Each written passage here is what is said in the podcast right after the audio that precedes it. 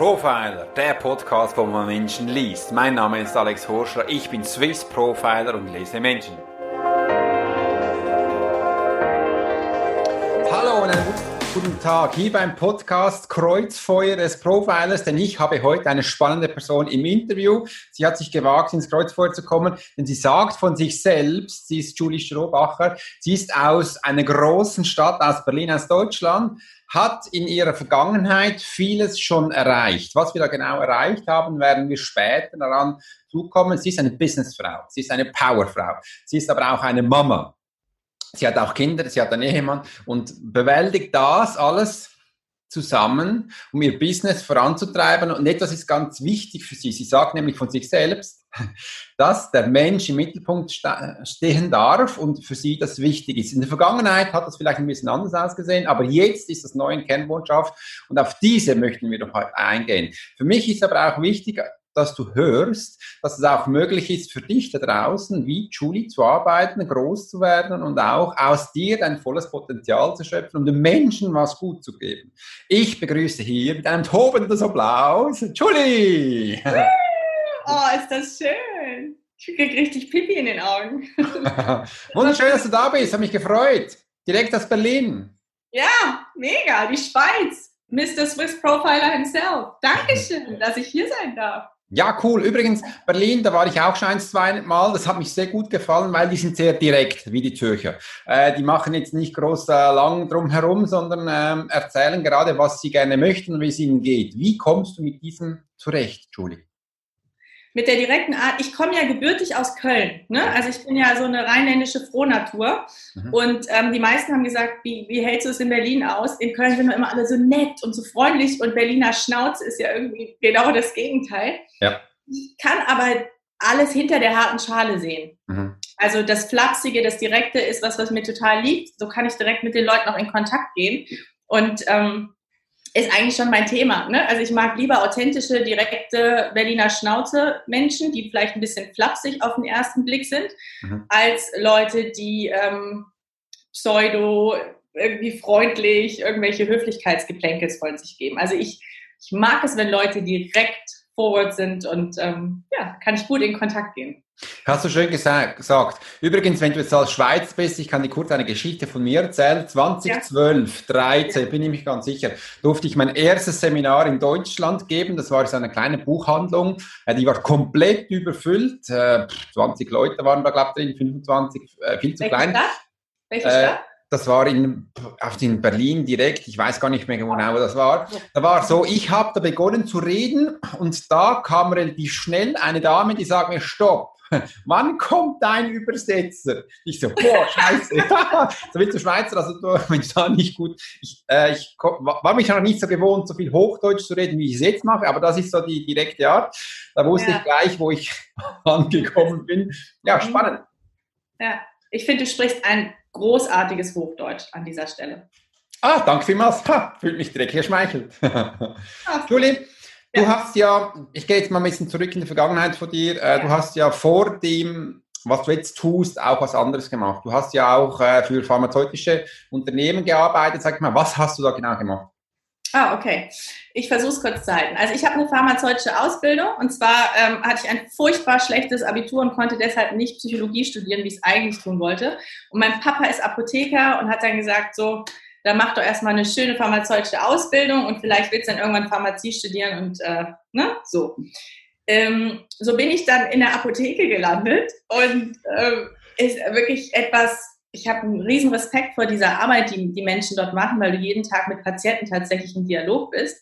Aber für mich war es nichts. Ich hatte immer das Gefühl, da muss noch mehr sein, ähm, da muss noch irgendwie was anderes für mich sein. Und habe dann ähm, Psychologie studiert in den USA, in ähm, Gießen, nachher mit Fokus auf Wirtschaftspsychologie und habe dann festgestellt, dass es einen ganz tollen Beruf gibt, der ähm, beides zusammenpackt, und zwar das pharmazeutische und das psychologische Know-how. Und das ist mhm. eben als ähm, Trainerin für die Pharmaindustrie zu arbeiten. Das heißt, ich bin dann äh, durch Deutschland getourt mit einem Smart, den ich damals noch hatte. so cool. Ja. Damals noch so mit Routenplaner, ohne Navi und habe halt wirklich mehrere hundert Apotheken geschult im Bereich Verkaufspsychologie, Kommunikation, aber auch Patientenmanagement und unterschiedlichen Medikationen, also immer im Auftrag eben der verschiedenen Hersteller. Ne? Und dann ähm, ja, habe ich halt gemerkt, Training, das ist mein Ding, das macht Spaß, direkt mit Menschen arbeiten und sie weiterbringen. Und ähm, bin dann nach Berlin gegangen, habe dort eine Akademie aufgebaut für eine Agentur, wo es um das Thema ähm, Recruitment ging, aber eben ganz viel Train the Trainer. Ne? Das heißt, einen freiberuflichen Pool aufbauen. Und dann ähm, hat eines Tages, wenn es zu lang ist, musst du Bescheid sagen, ja, ich äh, ein, einer der Kunden, die ich betreuen durfte, hat uns dann zu einem Krisengespräch gerufen, Alex. Ich hatte damals drei männliche Chefs und der eine Chef und ich sind dann dahin. Und das war so ein älterer Herr, also auch Rheinländer, übrigens auch sehr direkt. Ne? Und der hat dann gesagt, ähm, ja, aus verschiedensten Gründen können wir nicht mehr mit der Agentur arbeiten, aber mit Ihnen, Frau Strohbach, würden wir gern weiterarbeiten. Wieso machen Sie sich denn nicht selbstständig? Oh, ja. Ich bin knallrot geworden, mein Chef total weiß. Aha. Und dann haben wir versucht, da irgendwie noch die Situation zu retten und dann ähm, war das aber eingepflanzt. Ich weiß nicht, ob du solche Momente im Leben kennst. Kenn ich, mir, ja. ja. ich bin halt ein sehr schicksalsgläubiger Mensch und ähm, ich habe dann gesagt, auch zu meinem Chef, du hatte ich eigentlich jetzt noch nicht geplant, aber ich glaube, ich gehe den Weg jetzt. Mhm. So und ähm, dann habe ich 2007 meine Agentur gegründet und das ist eben Point of Sale Trainingsmaßnahmen für die pharmazeutische Industrie, quasi genau das Gleiche gemacht. Ne? Habe mhm. dann eben einen äh, freiberuflichen Pool aufgebaut von pharmazeutischen Trainern und Coaches, die waren äh, deutschlandweit im Einsatz, also genau das gemacht, was ich vorher gemacht habe, das weitergegeben. Und wir haben dann ähm, pro Jahr 160.000 Menschen in Apotheken geschult. Und, ähm, cool, Stopp, warte schnell. Das bedeutet, du hast einen Arschtritt bekommen, dass du dich jetzt selbstständig machen kannst. Habe ich das richtig verstanden? Ähm, du kannst es Arschtritt nennen vom ja, ich weiß nicht, für mich war es ein Geschenk. Ich war mir damals aber auch, Alex, ich war mir nicht bewusst, was ich tue. Ja, ja, das ist immer so. Das ist super. Das ist aber eine gute Voraussetzung. Weil, weil wer weiß, was ich sonst gemacht hätte, weißt du? Genau. Ich sage immer, wenn ich gewusst hätte, was das alles auf zu mich kommt, dann hätte ich wahrscheinlich im ersten Moment gesagt, nö, stopp, das mache ich ganz sicher nicht. Ja. Aber das und war so das auch. Also ich, ich bin jemand, ich ähm, lerne und wachse im Prozess. Also ich muss Gut. machen. Es gibt mhm. Menschen, die, die sind, das bewundere ich immer, ne? die machen tolle Businesspläne, die haben wirklich schon alle Szenarien, Worst Case und Optimum ja. und irgendwie Wachstumsrate in drei, fünf Jahren äh, irgendwie alles schon für sich ausgerechnet und das MVP gut vorbereitet. Bei mir ist, ich mache, dabei mhm. falle ich vielleicht ein paar Mal mehr hin, aber das entspricht mir mehr. So ist einfach mein Persönlichkeitstyp, glaube ich. Perfekt, du gefällst mir, ich bin das auch. Übrigens, das war das, das, du warst da mal das erste Mal selbstständig, ist das richtig? Ja, vorher war ich halt so, ich nenne das immer Singlepreneur, ne, als ich als freiberufliche Trainerin im Einsatz war, aber danach ähm, halt mit festen Mitarbeitern. Wir hatten ein Team von 20 Festen und die Freiberufler eben. Ähm, ja, also genau. Das heißt cool. schon, schon sehr lange. Mhm. Ja, das bedeutet, ich habe eine ähnliche Erfahrung gemacht. Mir hat ja auch mal einer gesagt, ein internationaler Trainer, Alex, mach, du machst dich aber jetzt selbstständig. Es war damals Pascal Fockenhuber, das war der Ehemann von Bahar. Ah. Äh, mit dem bin ich danach auch drei Jahre getourt und äh, das, ich hatte das ähnliche Gefühl. Äh, mhm. Ich finde das super. Ich finde das toll, dass du es gemacht hast und auch geschaut hast, was kommt danach.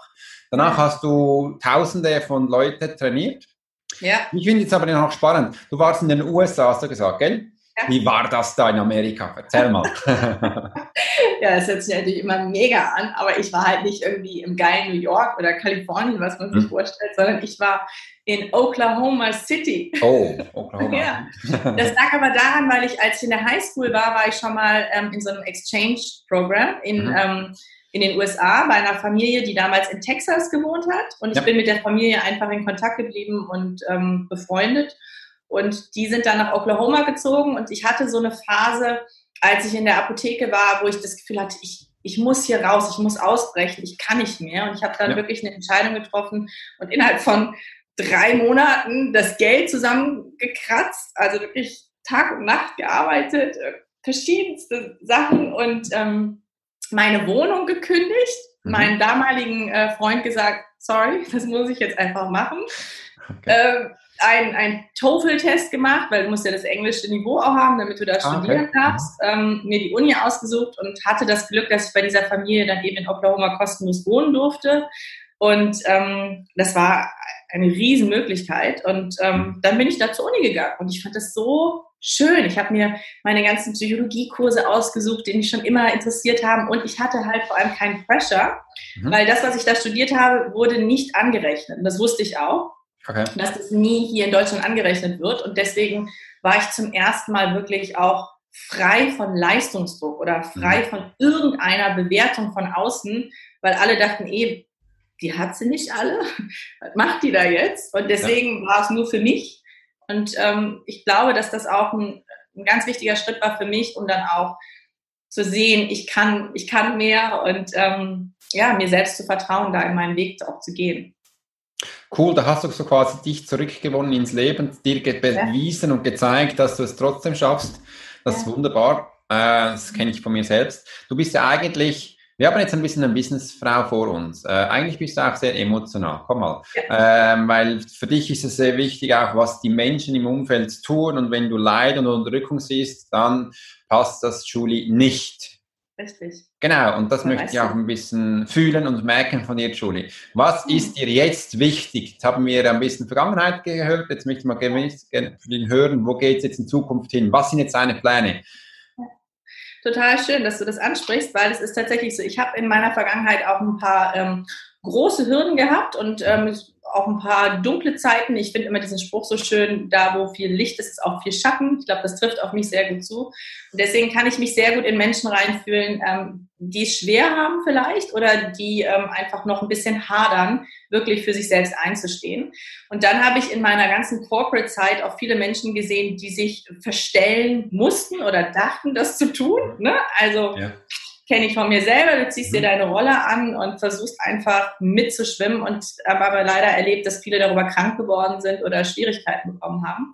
Und ähm, bei mir ist so vor zwei Jahren, ist vielleicht auch das Alter, ne, Lebensphase, hat es bei mir Klick gemacht und ich habe mir gesagt, das, was ich jetzt mache in meiner Firma, ist bestimmt schön und ähm, bringt auch Unternehmen weiter. Ne? Also die machen dann besseren Umsatz. Mhm. Aber es ist jetzt nicht, es hat nicht so den Impact und hilft nicht so sehr den Menschen, wie ich es vielleicht könnte. So. Und dann dachte ich so mit meinem Skillset und dann mit meinem, ähm, meiner Vision, Menschen weiterzubringen und ihr Potenzial auch zu bringen, kann ich eigentlich viel direkter arbeiten und nicht nur in der pharmazeutischen Branche. Das wird immer Teil von mir sein. Da mache ich weiter Projekte. Aber ich möchte eben Menschen direkt stärken. Ich möchte Menschen zeigen, dass es möglich ist, glücklich und erfolgreich zu sein, dass es möglich ist, Karriere und Familie beziehungsweise authentisches Leben miteinander zu verbinden. Und ähm, ja, sie einfach wieder dazu zu bringen, dass sie sich selber spüren, dass sie sich selber erleben und ähm, dass sie sich trauen, sich auch auszuprobieren. Cool. Das heißt, was, was mache ich konkret? Events, ah, ja. äh, Workshops mhm. und ähm, Online-Kurse, ja. Schön, dass du es am Schluss noch angehängt hast, weil hätte ich jetzt gefragt, hört sich alles super gut an, aber was machst du jetzt da konkret? Wie genau. holst du das raus aus den Menschen? Übrigens, wenn man Julie kennt, die kann, äh, sie ist ja auch Keynote-Speakerin, du kannst auch Menschen begeistern vor einem großen Publikum und die geht voll ab. Äh, Weil die anderen, wenn, wenn ich sehe, dass Menschen Bock haben mitzumachen, weißt du, und ich kann denen was geben und ich sehe, ja. das Leuchten, ähm, Spark in, in, in ihren Augen, dann ähm, ja, fällt das auf mich zurück. Also es ist einfach ja, mache ich gerne. Cool, sensationell. Ähm, das, ich kann dich voll nachfühlen. Ich finde das auch äh, fantastisch und die Menschen zu aktivieren, das ist was Wunderbares. Jetzt, was nervt dich an den Menschen? Schau mal, wenn sie nicht zuhören, wenn sie nicht das tun, was du willst. Äh, ich weiß, Julie kann sehr bestimmt sein. Äh, Julie, es kann nerven, wenn man nicht tut, was sie äh, sagt. Du bist ein bisschen ungeduldig. Wie, wie gehst du in solchen Situationen um? Ich frage mich, woher du das alles weißt. Ähm, ich glaube, ich möchte gar nicht so sehr, dass die Menschen das tun, was ich sage. Ich glaube, ich möchte, dass die Menschen im äh, offenen Dialog mit mir gehen. So, das heißt, wenn ich zum Beispiel ein Team habe, was sagt, nee, können wir nicht, das macht mich wahnsinnig. Ne? Also einfach hingeklatscht, ist nicht möglich, können wir nicht machen. Das geht für mich nicht. So, da drückst du tatsächlich einen Knopf bei mir weil ähm, ich immer gerne das, das Unmögliche möglich mache und weil ich auch einfach ein sehr optimistisch positiv orientierter Mensch bin. Also ich möchte, dass die, dass die Leute, mit denen ich zusammenarbeite, dass die Lösungsvorschläge reinbringen oder sagen, hm, ist gerade jetzt für mich noch nicht sichtbar, wie es geht. Ne? mhm. was wäre ein Weg? So, also erstmal sich öffnen. So, und ähm, da habe ich tatsächlich einen, einen Anspruch an äh, die Menschen, mit denen ich zusammenarbeite. Ansonsten darf jeder leben, wie er will. Ich äh, möchte keiner sein, der missioniert. Ich möchte inspirieren und Einladungen und Angebote aussprechen und dann sollen die Leute selber schauen, ob sie Bock drauf haben, den Weg zu gehen. Aber es gibt mhm. sicherlich auch Menschen, die ach, therapieresistent hört sich wieder so hart an, aber die vielleicht einfach an einem anderen Punkt im Leben stehen oder andere Dinge von sich und ihrem Leben erwarten. Und dann ist das auch okay. Darin darf ich mich üben. Und Geduld, ja, I don't know. ich weiß nicht, ob ich jemals geduldig werde, Alex. Es ist, es, es ist mein innerer Antreiber. Ja. Meine Omi war auch sehr ungeduldig mhm. bis zum Ende und sie ist 102 Jahre alt geworden und sie ist ein Riesenvorbild für mich. Also ja. vielleicht bleibe ich so. I don't know. Ist gar nicht schlimm. Ich bin übrigens brutal ungeduldig. Man kann, ich sage immer so, das kannst du negativ sehen, aber auch positiv sehen. Schau mal, wenn du mich als ungeduldige Person im Positiven siehst, ich mache ja. immer was, ist ja. nie was still, ich treibe ja. mich an und es wird umgesetzt. Dang, dang, dang, dang. Das mir genau. nicht, wenn du nicht mitziehst, dann mache ich selber. Ist mir egal, aber es geht ja um mich. Übrigens, jetzt hast du wieder ein bisschen äh, Business Language gemacht. Sag doch einfach, du bist sehr loyal. Wenn du eine Führungskraft bist, dann ist Du, gehst sogar über Kohle mit deinem Team, du stehst, du forderst und treibst sie von vorne an, was super wichtig ist zu wissen. Äh, und du zeigst ihnen auch in geduldiger Atmosphäre, was für sie äh, alles möglich ist. Was du dann, weil du so viel Herzblut reingibst, ist für dich aber auch schön zu sehen, wenn sie dann mitziehen. Ja. Ein kleiner Tipp, Menschen äh, folgen sehr gern anderen Menschen, wenn du die Vision, die du in deinem Mindset hast, aussprichst. Genau, genau. Das ist auch eine Erfahrung, die ich, die ich ähm, immer wieder mache. Ne? Also, ähm, und was ich lernen durfte. Also als ich angefangen habe, ein Unternehmen zu führen, Mitarbeiter zu führen, ähm, bin ich da oft an meine Grenzen gestoßen, weil ich das nicht getan habe, weil ich sie nicht mit eingebunden habe, weil ich nicht ausreichend transparent war mit, mhm. mit meinen Schritten, die ich gehen möchte. Oh, Alex, du bist weg. Ja, sieht gut aus. Jetzt habe ich da mein Bild.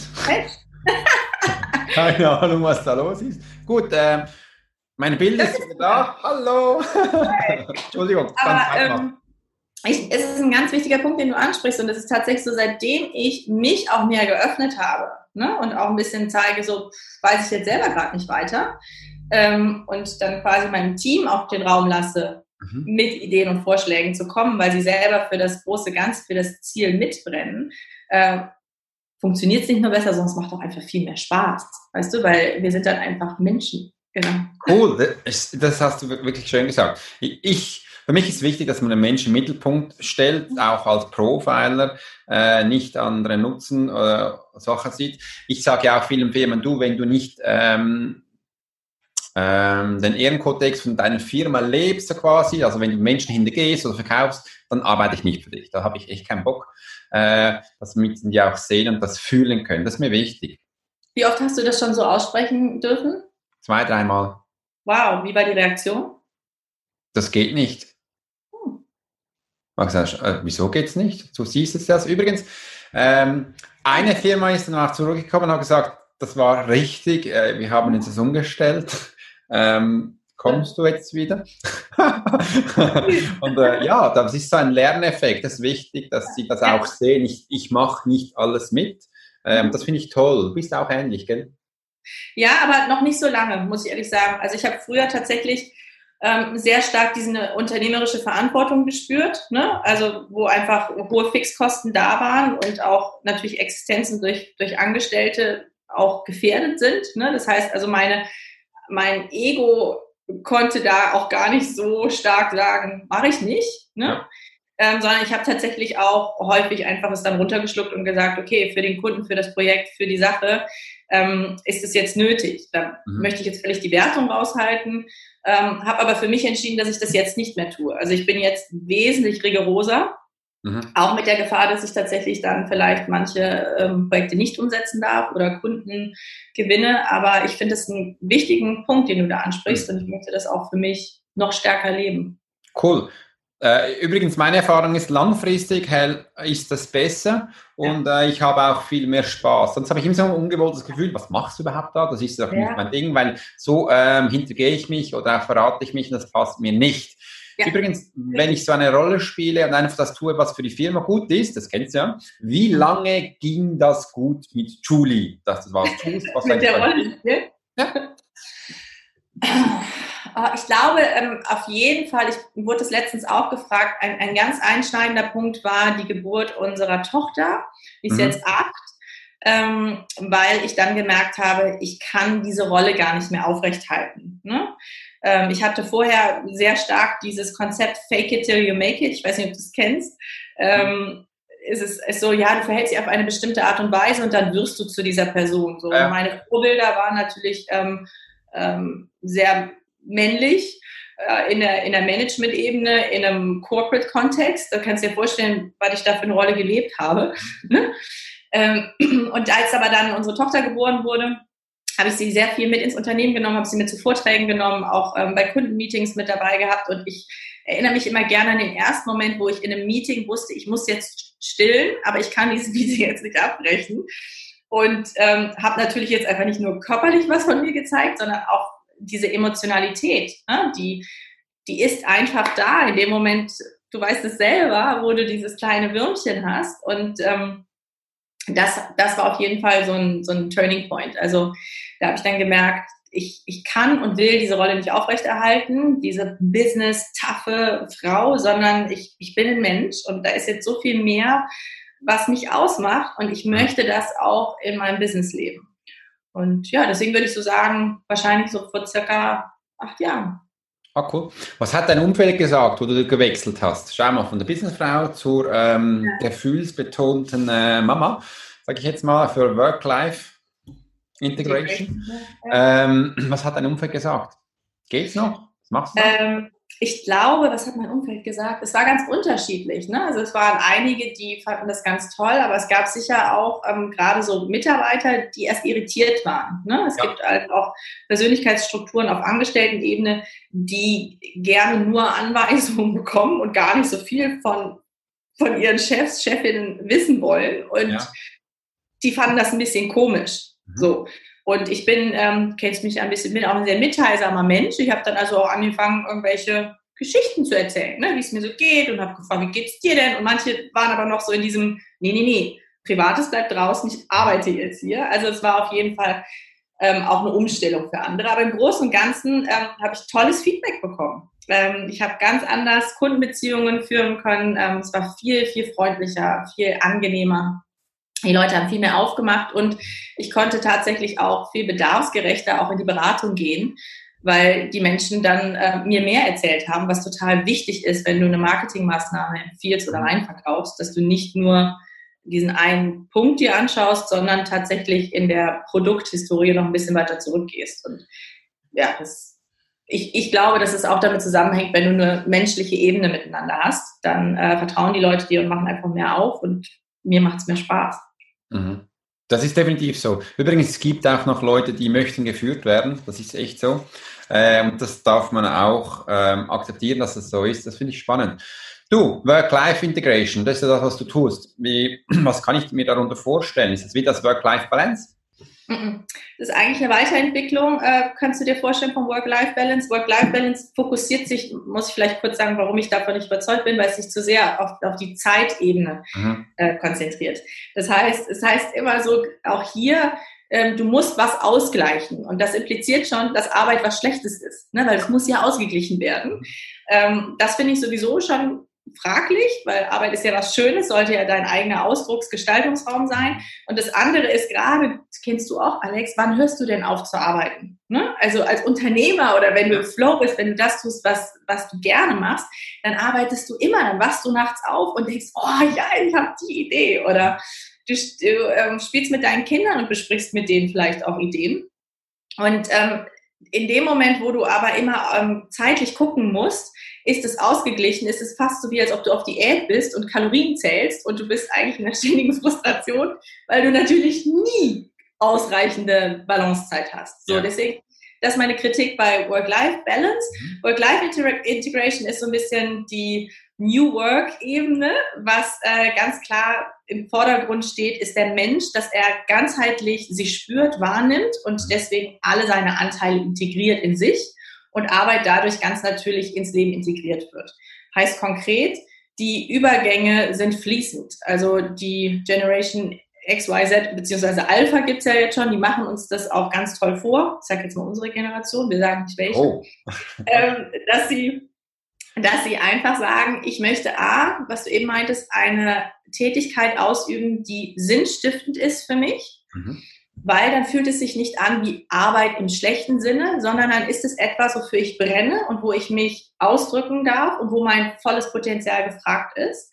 Und dann gleichzeitig ist es dann auch nicht mehr nötig, kontrolliert zu werden in meiner Performance. Mhm. Weil ich mache sowieso das Beste, was ich kann und ich werde das Beste geben, weil es etwas ist, was ich gerne tue. So, und wenn, wenn du dann mittags irgendwie Freunde zum Lunch triffst oder Sport machst und dann in deiner Hochphase vielleicht nachts arbeitest, dann ist es vollkommen normal und wird nicht mehr in diesem klassischen Arbeitszeitrahmen ähm, betrachtet, sondern es ist einfach alles sehr integriert, es fließt. Aber für mich ist der Kern spür dich selber, weiß wirklich, also lerne dich kennen in dem, was du kannst und was du willst. Selbstwahrnehmung. Mhm. Nimm dein Herz mit, deine Herzkultur im Kontakt mit anderen und sei authentisch. Und dann hast du eine sehr, sehr gute Chance, dass du wirklich Work-Life-Integration leben kannst. Ja. Cool, und das haben cool. meist nicht gelernt, ja. weil unsere Gesellschaft da immer noch einfach guckt, dass wir in eine Norm passen, ne? also schulisch, akademische Ausbildung und dass wir abliefern und äh, dass wir eben diese, dieses Rollenkorsett anziehen. Und das ist, ist eine neue, ja, eine neue Qualität, die wir da entwickeln dürfen. Hört sich super spannend an. Du bietest du das auch an als Online-Kurs oder wo kann ich das finden ja, bei dir? Genau. Der Online-Kurs wird jetzt Ende des Jahres. Ich ähm, arbeite daran, passend zu Weihnachten unterm äh, digitalen Weihnachtsbaum wird da rauskommen, die ersten ähm, Basisschritte, weil du kannst nicht einfach von jetzt auf gleich sagen, so jetzt mache ich Work-Life-Integration. Ne? Die Persönlichkeitstypen, die wir eben angesprochen haben, für die ist das auch erstmal irritierend, unsicher, so selbst. Ja denken zu dürfen. Und dann ist im äh, März ein großes Event geplant, ähm, Sparks. Das ist äh, ein, ein Tagesevent mit mehreren hundert Menschen, die dann also durch verschiedenste interaktive Übungen erstmal in Kontakt mit sich kommen und dann aber sehen, wow, das ist mein Potenzial, so groß kann ich werden und wachsen. Und ähm, ja, da kommt noch einiges. Cool, äh, Julie, ich will das Paket, du kannst es mir schicken als äh, Link. Ich werde es hier unten dann verlinken, damit man das wow. auch findet finde das toll, was du da machst und auch cool. Übrigens, will dir mal kurz eine Geschichte von mir erzählen. Ich hatte gestern, hatte gestern eine, äh, einen CEO, war eine Frau von einer Anwaltskanzlei aus Zürich ich wusste es am Anfang nicht. Ich hatte einfach Profiling gebucht bei mir, wie mich andere Menschen wahrnehmen, hat sie gebucht und dann habe ich da sie wahrgenommen. Für sie war echt wichtig zu erfahren, wie nehmen mich meine Kunden wahr. Ich bin nicht studiert, Entschuldigung. Ich bin Handwerker gewesen. Ich war Elitesoldat im Militär. That's it. Ähm, und jetzt, es ist, seit ich meine Arbeit liebe, kommen solche stark studierten Menschen zu mir, die möchten erfahren, wie sie wahrgenommen werden von anderen Menschen. Seit ich das habe, das ist für mich mega schön, so zu arbeiten. Ich hätte mir das früher nie, aber echt nie gedacht. Ja. Kennst ja. du solche Situationen? Schön, schön. Klar kenne ich so Situationen. Also ich bin ja auch ein College Dropout. Ne? Ich habe ja auch mein Studium nicht abgeschlossen. Ähm, und für mich ist das aber total entsprechend dem Lebenskonzept, was ich heute lebe ne? Mhm. und auch was du lebst, weil ähm, für mich sollten akademische Abschlüsse nicht wie so ein Jodeldiplom, hey, ich bin jetzt hier studiert, ne, sondern eigentlich solltest du ja die Inhalte dir so ziehen, wie du sie für dein Leben oder deine Sache, die du gerade verfolgst, brauchst. So, so, so habe ich es immer gemacht, so hast du es auch gemacht. Ne? Also ich glaube, dass auch die Zukunft so ist, dass unsere Kinder werden das definitiv ganz anders leben ähm, und wahrscheinlich mehrere Ausbildungen und Studiengänge sich reinziehen. Und ähm, als wir es gemacht haben, ja, habe ich das auch so. Ich habe das ähm, tatsächlich gehabt, ähm, das erste Mal Anfang 30, als ich so äh, Pharmakonzern Geschäftsführungstypen beraten habe und da, ja, ja, weil einfach Typ ist jetzt nicht böse abwert, deswegen die Anführungsstriche, ähm, also von der, von der Typologie her und dachte so von der Metaebene, oh, wie, was läuft denn hier gerade? Ne? Also ich kann einen Mehrwert geben. Mhm. Ähm, das war ein ganz tolles Gefühl. Und ähm, ja, hat mich auch ein bisschen demütig gemacht, dass ich auch dachte, was für eine Verantwortung auch in dem Moment. Ne? Und hat mir aber auch gezeigt, dass diese ganzen, dieses ganze hierarchische Denken, dieses ganze, oh, du bist mehr wert, wenn du das und das gemacht, studiert hast, dass es tatsächlich nicht stimmt. Ne? Weil wenn du dich auf einer menschlichen Ebene bewegst, das hast du mit deiner CEO ähm, wahrscheinlich genauso erlebt, da ist ein Bedarf, du hast vielleicht ein Skillset und du hilfst. Und das ist vice versa immer möglich, egal was, was jemand für einen Background hat. Ja. Toll, schön. Was kannst du an jungen äh, Damen und Herren da außen ähm, von dir mitgeben, dass sie eben auch auf ihre Spur kommen, dass sie auch auf ihr Herz hören und ihr Leben leben und nicht in der Rolle abspulen, die sie vielleicht mitbekommen haben? Mhm. Ja, ich ähm, denke dann immer an mich, mhm. als ich jung war. Und äh, das war nicht so einfach. Deswegen versuche ich mir das immer vorzustellen, was hätte ich gebraucht, was hätte mir geholfen. Mhm. Ich glaube, ähm, das Wichtigste ist, bleib in Kontakt mit dir selbst. Mach wirklich täglich so ein Check-in. Was, was, was fühlst du gerade? Wo in deinem Körper fühlst du das? Spürst du dein Herz? Was sagt dir das? Und lass alles da sein, was da ist, ohne es zu bewerten und direkt wegschieben zu wollen oder einordnen zu wollen. Weil dein Körper und dein Herz ist so wahnsinnig intelligent. Und wenn du das schaffst, mit deinem Kopf zu verknüpfen, dann bist du schon mal ganzheitlich da. Und wenn du wenn du das geschafft hast, dann kannst du von da aus eigentlich alles erreichen, weil dann hast du ein großes Selbstvertrauen in dich. Du, du weißt, du bist, bist gut mit dir und ähm, der Welt und dann ähm, glaub an dich. Probier dich aus, trau dich Fehler zu machen, mach Fehler, denn nur im Fehler machen, im Prozess kannst du wachsen. Und wer sagt, ja, nee, erst theoretisch hier, dann wirst du immer theoretisch so bleiben. Also ich, das ist mein Tipp. Oder so glaube ich, ähm, ja, war es für, war für mich möglich, auch, auch dahin zu kommen, wo ich hingekommen bin. Einfach Fehler nicht als äh, Fehlschritte zu sehen, sondern als Teil des Weges. Und wir, wir beide haben ja auch unsere Erfahrungen machen dürfen. Und äh, so ätzend sich das manchmal in dem Moment anfühlt, genau da durchzugehen. Also genau dadurch, also auch dieses Thema Vermeidung, weg damit, volle Attacke drauf los. Also ja, Konfrontation. Wunderbar, äh, das hast du toll gesagt. Äh, sowas von schön. Felsen machen ist ideal. Das sind übrigens Erfahrungen, die du machst. Wenn du die nicht tust, dann weißt ja. du auch nicht, wo deine Leitplanken sind, dann weißt du auch nicht, wo deine Grenzen sind. Das ist sowas von wichtig und ich finde es immer wieder schade, wenn du von der Uni abkommst oder von irgendwo, musst du sofort trocken, du darfst keine Fehler machen. Das hat mir so geholfen im Militär, tausend Fehler machen, dann machst du es noch einmal, noch einmal, so scheißegal. Wir haben Zeit. Äh, ist wichtig und versuch dich einfach aus. Wunderbar, toll. Verstehe ich. Also ich glaube, bei dir im Militär ist das natürlich noch, noch mehr so, ne? Dieses Attacke und weiter. Und weil gerade du, hast es so schön beschrieben, ne? Du merkst deine Grenzen und du merkst aber auch, was du für eine Kraft in dir hast. Ne? Also wenn du merkst, oder eigentlich im Kopf denkst, nicht so weit kann ich nicht gehen. Ja. Und dann gehst du aber noch weiter und denkst so, wow, wo, wo kommt denn jetzt diese Energie her? Ich glaube, da hast du echt wahrscheinlich ganz viele Erfahrungen Militär machen dürfen, ne? Ja, das stimmt. Äh, ich habe dann auch gelernt, so viel du übst, wenn du Stress hast, reagierst du ja in den drei verschiedenen Varianten. Ich sage immer, dass der Krieger, der nach vorne geht, also die Attacke, das Häschen, das zurückkoppelt äh, und das Magnetmännchen, das stehen bleibt. Weil dein Körper macht unbewusst immer das Richtige, sage ich jetzt mal, aber dann musst du abliefern können, dann kannst du vielleicht noch 10, 20 Prozent von deinem 100 abrufen. Das muss dann einfach funktionieren, sonst ähm, ist das schon doof, äh, sage ich jetzt mal. Wieder ausgedrückt. genau, darum ist es wichtig. Cool, ja, das ist so. Ähm, einfach ausprobieren. Du bist ja auch Mama. Erzähl mal, wie machst du jetzt da Business, da Work-Life-Integration? Kannst du gleich ausnutzen. Äh, wie bist du als Mama? Wie viele Kinder hast du? Zwei. Zwei, gell? Okay. Äh, und wie machst du das?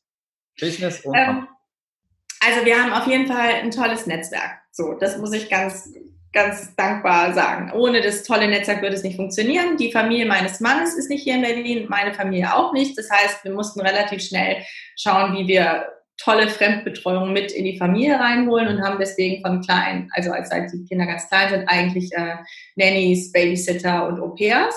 Ähm, und wir nehmen die Kinder viel mit. Also mein Mann ähm, ist Selbstunternehmer und ist immer abwechselnd eine Woche in Berlin und eine Woche nicht da. So, also ich bin eine Woche Single Mom, sage ich ah. immer. Er mag das nicht hören, aber es fühlt sich für mich manchmal so an. Ja. Und eine Woche haben wir einfach komplett normales Familienleben. Mhm. Und ähm, dadurch hat er aber häufig auch, als, also bevor unsere Große nicht zur Schule gegangen ist, konnte er sie auch mal mitnehmen, ne? weil die haben eine Betriebskindertagesstätte äh, und äh, das findet sie natürlich auch toll, weil es ist auf dem Land, wo er arbeitet. Also wir haben da einfach versucht, die Kinder komplett natürlich zu integrieren in unser Leben. Und ähm, ich mache wirklich auch ja häufig abends noch eine ganze Menge, ne, weil ich viel Zeit mit den Kids nachmittags gerne verbringen möchte. Deswegen, du hast ja auch so Slots, äh, wo ich einfach sage, nee, da gibt's kein Business Call, mhm. mache ich nicht, ähm, weil da sind meine Kinder jetzt an erster ja. Stelle. Und ähm, ja, und ansonsten, wir, wir arbeiten auch im Urlaub, also das ist irgendwie normal, weil Arbeiten ja toll ist.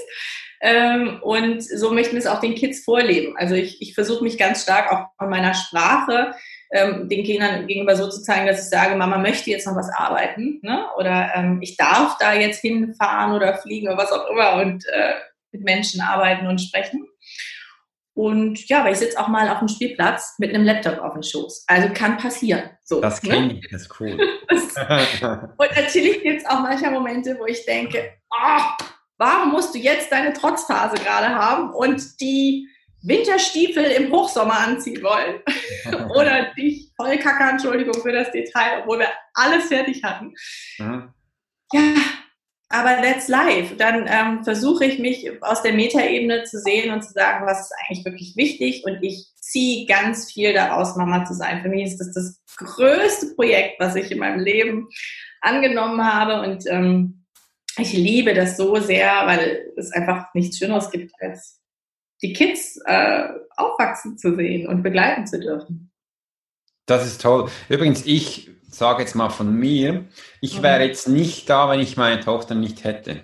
Mhm weil die hat mich so viel gezeigt, auch von ihrer Entwicklungsschritt, was ich jetzt, was ich sofort auch in meine Ausbildung äh, Profile Academy eingesetzt habe, dass die Leute mal sehen, schau mal, du brauchst es zwölf Monaten, das eine sind zehn Monaten, aber andere sind zwölf Monate, damit du eigentlich einfach mal stehen konntest. Warum kann, hast du jetzt das Gefühl, du kannst Menschen in zwei Wochen lesen? Das geht nicht. Wir brauchen da Entwicklungsschritte, wir müssen ein bisschen Training, wir brauchen Schule und das hat mir wirklich gezeigt, das braucht Zeit, auch bei Menschen. Und das finde ich Tochter, Alex? Meine ist zehn. Meine ist zehn, die ist jetzt in der Schule. Äh, ich, wir haben da in der Nähe eine Tagesschule-Struktur gefunden, sonst wäre das gar nicht möglich. Ja. Ähm, das ist mir wichtig. Wenn sie weg ist, dann bin ich äh, bei mir an der Arbeit und wenn sie da ist, ähm, bin ich bei ihr. Darum habe ich auch die Abendseminare äh, alle abgesagt.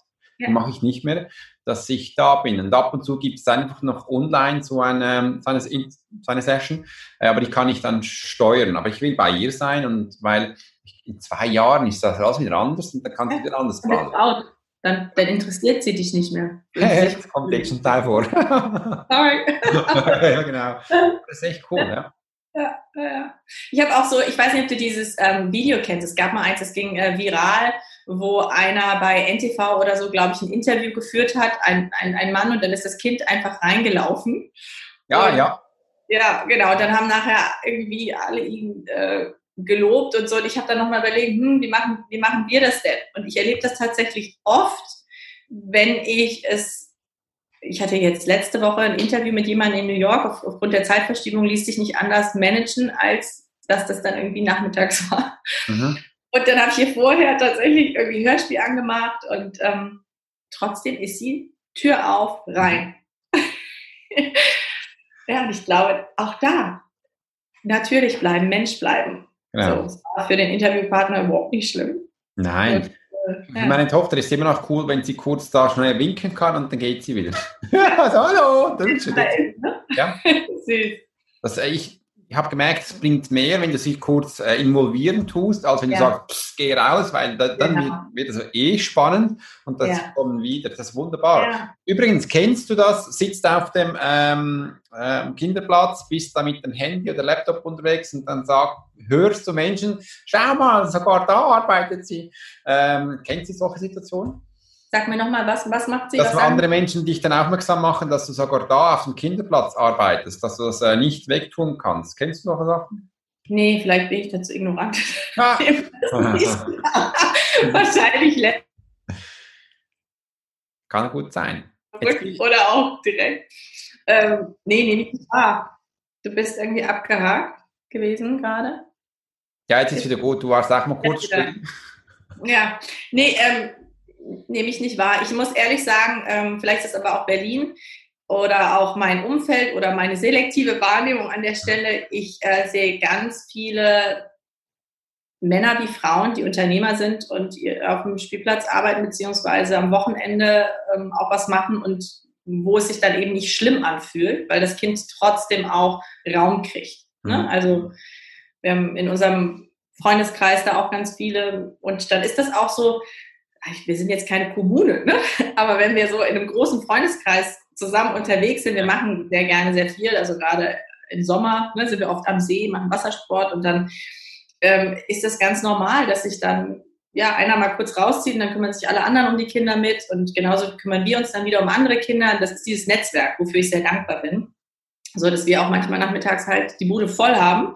Aber dann auf der anderen Seite, wenn ich sage, oh, ich brauche jetzt mal kurz äh, eine Stunde für mich, dass ich weiß, die Kinder sind auch bei, bei Freunden oder bei Menschen, die sich ganz liebevoll mit ihnen sowieso schon immer auseinandersetzen. So, ja. Das, das finde ich toll. Das, äh, das ist sehr viel wert. Ähm, ja. Das sollte man auch pflegen und schätzen. Ich, wir haben das bei uns auch. Äh, so kannst du auch mit anderen Menschen gut äh, in Einklang kommen, sage ich jetzt mal, äh, und auch das Ganze schätzen. Ich war früher als Hausmann, äh, hatte ich sogar eine eigene Webseite gemacht, dass ich so meine Tipps da rausgehauen habe. Und das ja. war spannend denn ich war da auch mit meiner Tochter dann wieder bei so ähm, Behördengängen, sage ich jetzt mal, oder bei meinen Ärzten, da hieß es immer so, alles für die Mama, aber ja. nur was geschrieben, aber für den Papa stand da nie was. Äh, bei mir war es auch so, dass die Mamas, die haben nie mit mir geredet. Nee. Äh, was macht denn der Mann da? Das geht ja nicht. Will der was von mir? Nee. Äh, aber die Mütter zusammen haben immer sofort geredet. Das war noch spannend ja. zu beobachten. Das war ein bisschen ja, neu, aber mich hat es nicht gestört. Hat sich das verändert mittlerweile? Merkst du, dass sich das ein bisschen verändert? Ähm, immer noch so. Vielleicht ein bisschen, aber ich, es ist immer noch in den Köpfen, dass äh, der Mann arbeiten geht in der Schweiz, sage ich jetzt mal, und die Frau bleibt zu Hause. Es hat sich sicher auch verbessert. Aber es mhm. ist, äh, wenn Sie das sehen, ist nicht so normal. Was ich jetzt aber spannend finde, wenn eine Tochter etwas hat, dann kommt sie zuerst zu mir. Hm. Das ist, äh, das ist echt spannend zu schauen, weil ich war auch eine Zeit lang da für sie und wenn sie etwas hat, was sie ein bisschen beschäftigt, dann sagt sie es mir zuerst. Wow. Äh, dann bereden wir das und dann sage ich, erzähl es doch mal Mama ähm, sagen wir, sie sieht, weil sie ist immer noch eine Mama, sie kann es an einer anderen Perspektive sehen. Und jetzt mit zehn, jetzt kommen da langsam die Frauensorten, sage ich jetzt mal. Da sage ich so, geh doch mal zur Mama, die versteht da viel mehr als ich. Mhm. da können sie sich untereinander austauschen. Das, das ist auch spannend, das wechselt das wird ein bisschen, ja. Ja. Und es ist so schön, dass du so präsent bist. Weißt du, es gibt ganz viele ähm, Männer noch, die einfach denken, okay, das ist meine Rolle. Ne? Ich bin der Versorger, ich habe da überhaupt nichts zu sagen oder ich habe da überhaupt gar keinen Anteil drin. Ähm, das ist Aufgabe der Frau, der Mutter. Und es ist aber so wichtig, dass beide Elternteile auch präsent sind, involviert sind in dem Leben der Kinder, unabhängig vom, vom Geschlecht. Ich finde es total schön, dass du da so eine Erfahrung hast. Erzähl allen davon, wie toll das ist, damit wir uns alle dahin bewegen, dass es natürlich ist und dass es völlig egal ist, ja. wer zu Hause ist, arbeitet. Wünsche ich mir auch für die Schweiz, dass dieses Tradierte vielleicht ein bisschen aufbricht. Das ist ein guter Hinweis. Ich werde es wieder mehr integrieren, weil ich habe jetzt sehr Zeit lang gar nicht mehr so darüber gesprochen. Ja. Ähm, aber ähm, zeigt mir, dass es auch Zeit ist, wieder darüber zu reden. Vor allem ja. jetzt auf die Weihnachtszeit. Immer so auf Weihnachten, Neujahr sind da viele ähm, Veränderungen. Zum Beispiel die Firma. Jetzt sind die, ist die, die Kündigungswelle geht langsam los. Mhm. Dann sind dann die Selbst Selbstmordkandidaten wieder unterwegs. Äh, und dann ab Januar kommen die guten Vorsätze. Mhm. Ab März merkt man, die kann man gar nicht einhalten. Deswegen äh, kommt zu mir ins Event. ja, genau. Wir haben ja auch noch was zusammen. Erzähl mal bei dir, ähm, die Gedankendealer. Ja, Gedankendealer ist ein ähm, Podcast-Format, was ich mit meiner Geschäftspartnerin Christine ins Leben gerufen habe, von ähm, äh, aus, aus einer Laune heraus, dass wir gesagt haben, wir möchten Menschen gerne ein, eine Plattform geben, die die Welt ein Stück weit besser machen. Okay. Weil sie entweder sehr inspirierend sind mit dem, was sie umgesetzt und erreicht haben und anderen äh, als Vorbild, ähm, äh, ja, wie heißt es? Bring mir den Satz zu Ende, äh, sein können, darstellen können, wie auch immer. Oder aber auch, weil sie tatsächlich ähm, soziale Projekte unterstützen und ähm, da wirklich aktiv was tun, damit die Welt oder die Gesellschaft aufwacht und äh, sich verändert. Mhm. Und deswegen sind es ganz unterschiedliche Menschen, die wir da interviewen. Und ähm, ich freue mich riesig, dich zu interviewen. Also, dass wir das mal tauschen. Das wird kein Kreuzverhör, sondern mhm.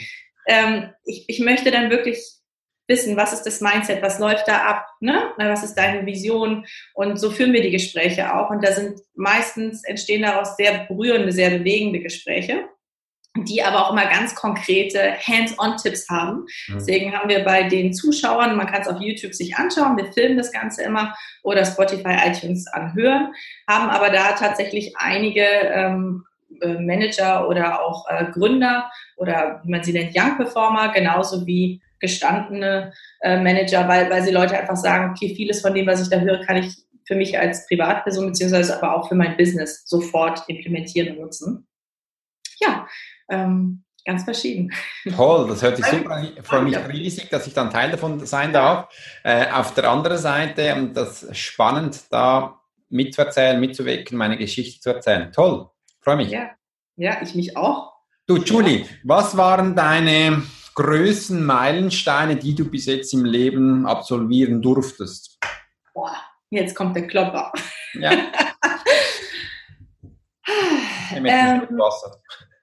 Ja, ich auch.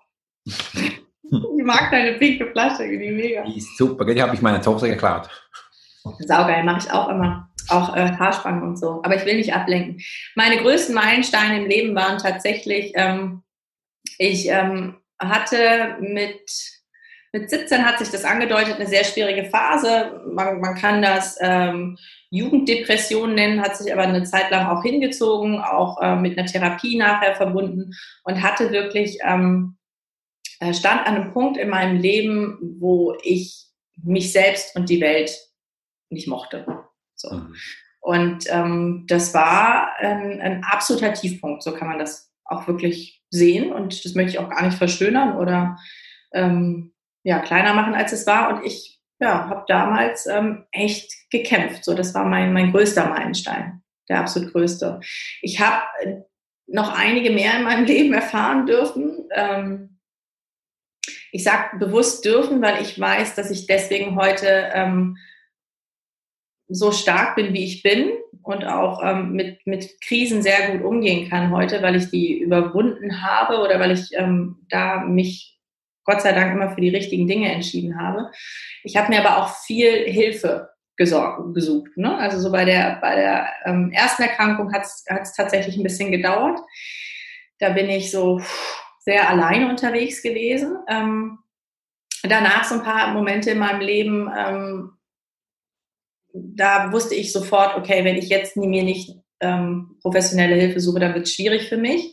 Oder wenn ich das jetzt äh, nicht auch mit meinen Freunden oder meiner Familie wirklich teile, dann ähm, wird es länger dauern und ja, einfach, ne, das, das sucht sich immer einen Weg im System. Und da hatte ich dann tolle, tolle Menschen, die mir auch wirklich ähm, gut zur Seite standen. Ja. Ah, super. Danke vielmals für deine Erzählung. Du bist ja ein Mensch, der eher still und alles selbst macht. Du bist die Kriegerin. Oder warst die, ähm, für dich gerne, für dich Sachen, du sagst, ne, du versuchst es zuerst selbst zu machen und wenn du merkst, es geht nicht, dann wird es schwierig, weil da muss man reden äh, und dann langsam Menschen holen. Du hast das nicht sofort von Anfang gemacht, gell? Ja, ich glaube, ich habe tatsächlich in meinem Leben sehr viel alleine gekämpft. Mhm. Ähm, wo ich auch heute denke, ach, da ist auch manchmal echt eine Erschöpfung daraus entstanden und ähm, das wäre schöner gewesen, wenn ich das anders gemacht hätte. Aber ich übe mich da drin und ich habe tatsächlich aber auch irgendwann gemerkt, es geht nicht anders. Ne? Also es gab Momente in meinem Leben, wo, wo mir wirklich so der Boden weggezogen wurde und ähm, da konnte ich gar nicht selber entscheiden. So, also da ist einfach alles von mir gefallen an Selbstkontrolle oder ich schaffe das alleine, da ging es nicht anders. So und da bin ich sehr dankbar, dass ich äh, ganz liebevolle Menschen hatte oder immer noch habe, die mich aufgefangen haben und gesagt haben, wirklich, ich nehme dich an die Hand, das schaffen wir, wir sind alle da. So, ja. Toll, schön. Ich bin übrigens auch ein bisschen so. Äh, zuerst mal selber probieren, mal schauen, ob es geht. Aber ja. das zeigt mir auch, ich brauche Selbsterfahrung. Ich will wissen, wie was funktioniert und dann gebe ich es gerne ab. Äh, man kann das ein bisschen Kontrollfreak nennen. Das ist wahrscheinlich bei mir vom Militär her. Das muss einfach klappen und sonst geht es noch einmal. Das muss. Aber ich, merke, ich habe dann auch gemerkt, Julie, alleine werden wir nicht erfolgreich. Okay? Geht nicht. Es geht zu einem gewissen Punkt. Und dann habe ich auch gemerkt, aber jetzt muss ich jemand haben. Und darum habe ich dann cool, Backoffice, Super Manager habe ich jetzt, super Titel muss, darf ich dann noch kreieren. Das ist sowas von Gold wert. Ich gebe ja. ich gebe was ab und zack, bumm, neu da. Wow, ja. was, da, ganz was Neues. Ähm, das finde ich mega. Zusammen ja. sind wir stark. Ja. Ähm, absolut. Komplett bei dir. Und Hast es gibt manchmal auch Situationen, ähm, die haben nichts mit Selbsterfahrung, mit selbstbestimmter Selbsterfahrung zu tun. Ne? Mhm. Ähm, und ich glaube, das ist auch wichtig für alle Macher ähm, zu wissen. Es gibt einfach Momente im Leben, die hast du nicht selbst dir ausgesucht und kreiert, die passieren. Ja. Mhm. Und ähm, deswegen ist es gut, so wie du es gerade gesagt hast, wenn du vorher schon gelernt hast, nicht alles alleine zu machen, ja. weil dann brauchst du tatsächlich Menschen.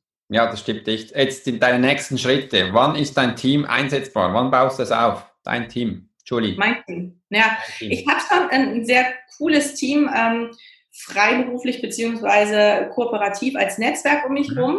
Ähm, ich scheue mich tatsächlich noch ein bisschen davor, ich weiß nicht, ob das äh, scheuen ist, dass das das richtige Wort ist, aber ich habe es jetzt einfach mal benutzt, ähm, wieder fest einzustellen, weil ich gerade so einen Befreiungsschlag habe. Ich glaube, wir haben darüber noch gar nicht gesprochen. Wir haben ähm, die Extrawert ähm, GmbH, die ich ja zwölf Jahre lang mit der Christine also geführt habe, die ich vor zwölf Jahren aufgebaut habe, ähm, haben wir liquidiert. Dieser Liquidationsprozess dauert in Deutschland ein ganzes Jahr.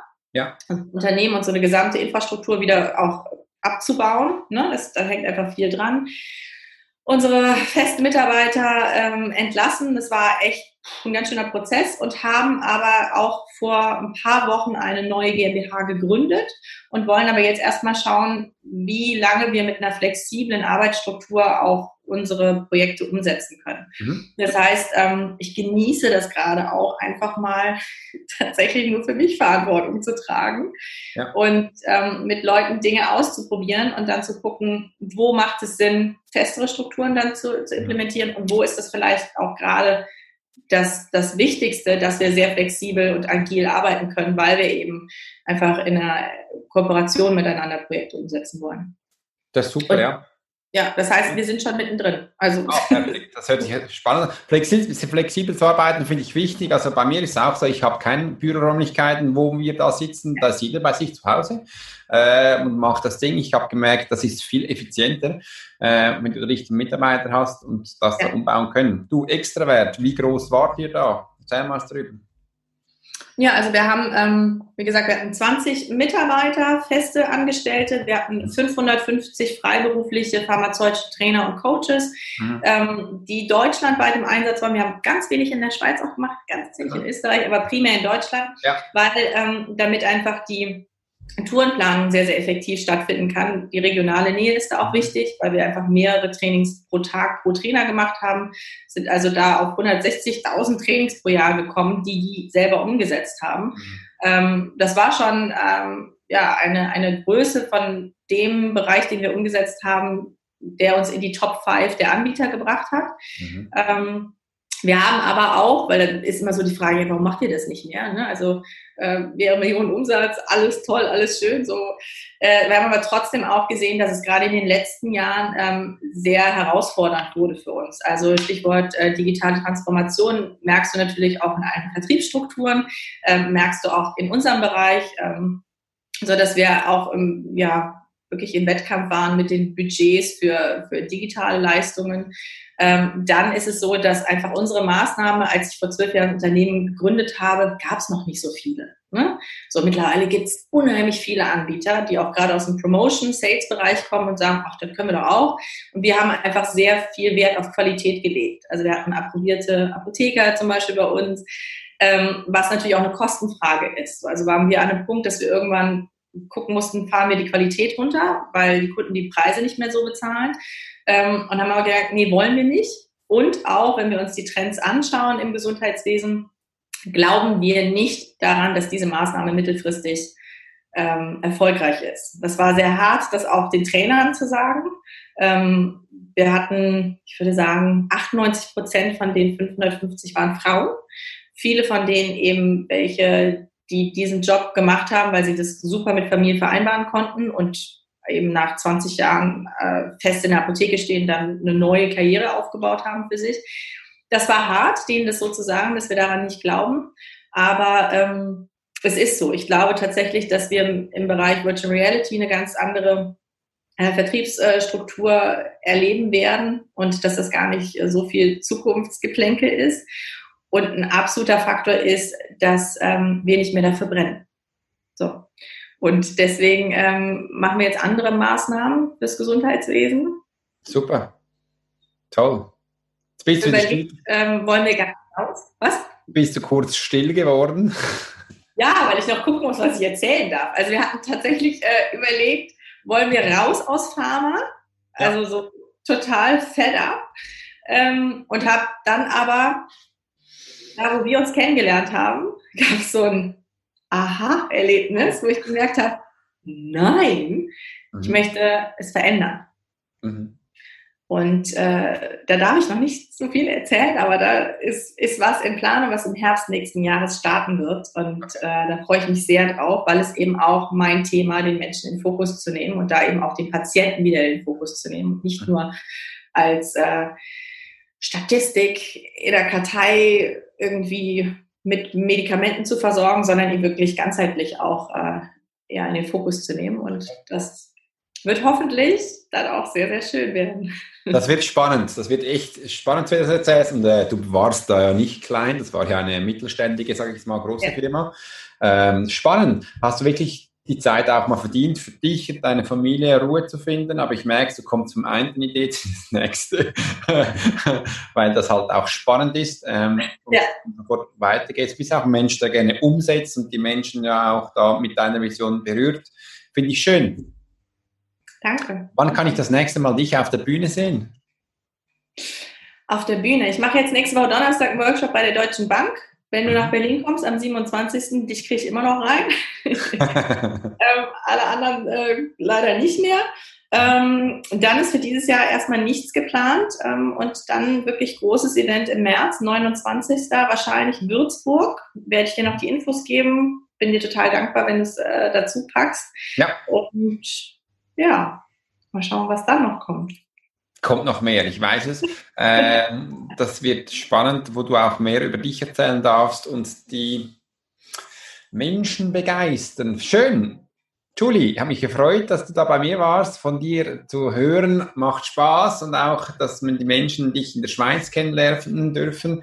Das ist echt toll. Äh, ich finde auch schön, dass du gemerkt hast, dass du die Menschen in den Mittelpunkt stellen möchtest, auch vom Business weggegangen bist. Da hat man auch viel Geld verdient, aber man darf das auch anders machen und den Menschen was mitzugeben, äh, einen Nutzen zu haben, dass sie auch was mitbekommen. Finde ich schön.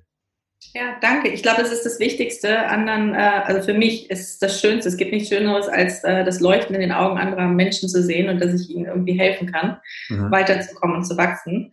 Und deswegen äh, finde ich all das, was ich gerade mache, auch wenn da jetzt noch nicht so viel bei rumspringt, monetär wie früher vielleicht, finde ich das viel, viel schöner und ähm, ja, macht, macht mir ganz viel Spaß. Und ich bin so dankbar, dass, dass du mit mir das Gespräch geführt hast.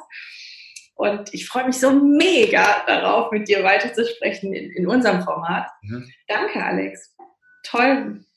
Ich danke dir, danke vielmals.